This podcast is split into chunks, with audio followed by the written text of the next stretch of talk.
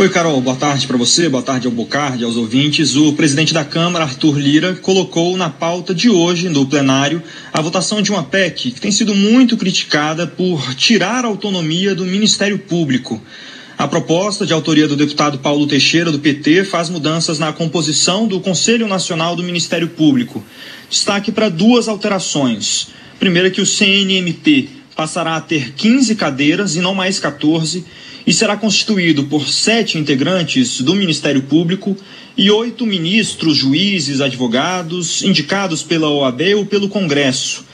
Na prática, o Conselho perde a maioria que tem hoje de integrantes da carreira do Ministério Público. Outra mudança importante é que o corregedor do CNMP, hoje um servidor de carreira, pode ser escolhido pelos indicados do Congresso Nacional, o que tira ainda mais poder dos procuradores dentro do Conselho.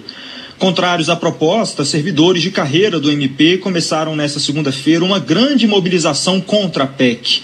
Em nota, cinco associações disseram que o Congresso tenta interferir nas atividades do Ministério Público e que as mudanças inviabilizam o trabalho. O Procurador-Geral da República, Augusto Aras, se reuniu com membros do Ministério Público na semana passada e nessa reunião, segundo fontes consultadas pela CBN, ele teria sido bastante enfático contra a PEC. Mas promotores e procuradores têm cobrado uma posição mais dura publicamente. Em entrevista ao CBN em Foco, o subprocurador-geral da República, Mário Bonzaglia, defendeu uma postura mais assertiva de Aras.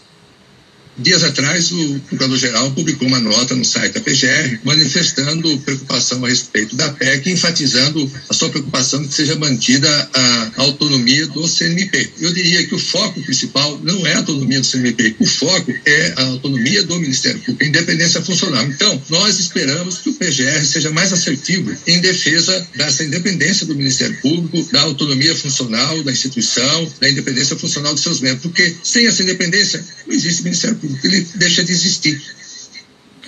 O CNMP é o órgão que controla e fiscaliza a atuação administrativa e financeira do Ministério Público, cabendo a ele, inclusive, punir procuradores e promotores que agirem fora da lei.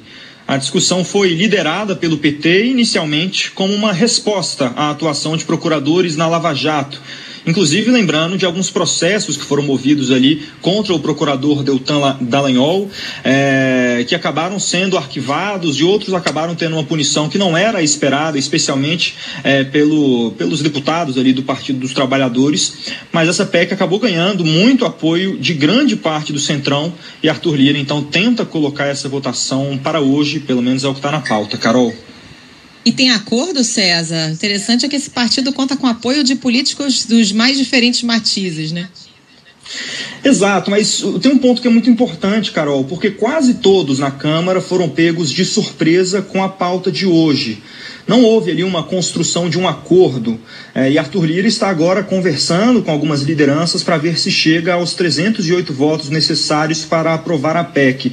Um ponto bem importante para entender um pouco mais sobre essa articulação agora, em tempo real, é que a, a, a sessão estava prevista para começar às 3 horas da tarde, mas agora, quase 5 e 20 até agora, a sessão ainda não começou, está numa sessão de, discurso, de, discursos parlamentares, de discussão é, sobre diversos temas mas a pauta de votações ainda não foi iniciada ali na Câmara.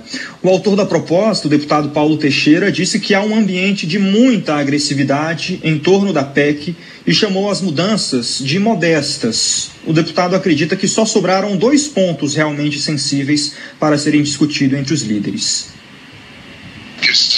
Cinco anos discutindo o código de ética e nesses cinco anos não conseguiram aprovar o seu código de ética, que na nossa opinião tem razão de ser. A PEC terá apenas, na minha opinião, nesses dois pontos mais sensíveis, que é a escolha do corregedor, porque a maneira com que eles escolhem o corregedor hoje é uma maneira corporativa, que na minha opinião vai resultando em acordos que impedem a punição dos seus membros. Então nós queremos um corregedor escolhido pelo Congresso Nacional. O deputado Fábio Trade, do PSD, acredita que, apesar da impunidade presente no Ministério Público, a discussão não está sendo feita da forma certa.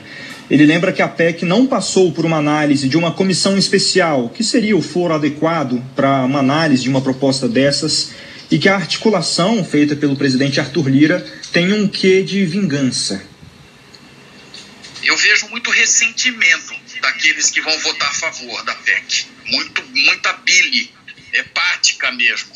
A, a inspiração, me parece. E não é assim que se deve combater excessos, eventuais excessos que existem por parte do Ministério Público, mas não deve ser assim combatida.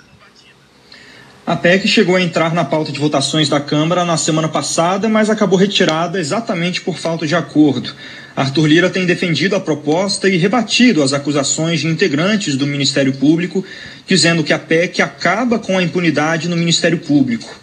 Mas apesar disso, ainda não há um acordo entre as principais lideranças para votar a proposta hoje. Apesar de vários partidos serem favoráveis a essa proposta, ainda há muita discussão sobre pontos específicos ali do texto. Então há sim uma possibilidade de, apesar dele estar na pauta hoje, essa discussão e votação ser adiada para amanhã ou para a semana que vem.